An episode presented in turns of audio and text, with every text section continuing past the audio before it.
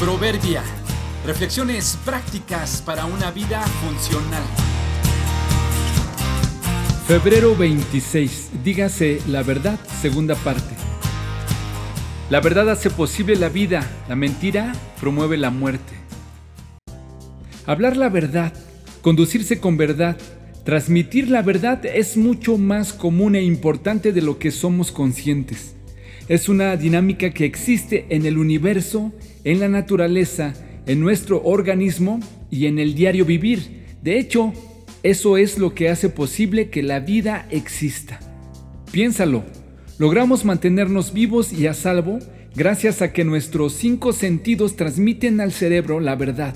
Por ejemplo, ¿qué pasaría si cuando tomas una taza de café muy caliente, pero tu mano quisiera jugarle una broma a tu boca y no le dice la verdad.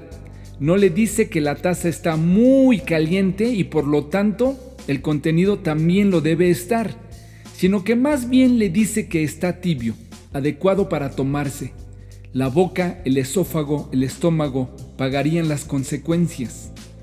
Cuando una persona, por alguna enfermedad o algún trastorno, pierde sensibilidad en la piel, debe tener mucho más cuidado del habitual, ya que su piel le está mintiendo.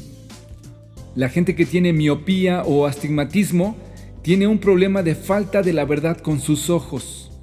Cuando tenemos gripe severa, el gusto nos habla con falsedad respecto a lo que comemos. Un oído atrofiado hace que la persona ignore que le hablan e incluso puede provocar accidentes. La verdad es vital en la naturaleza.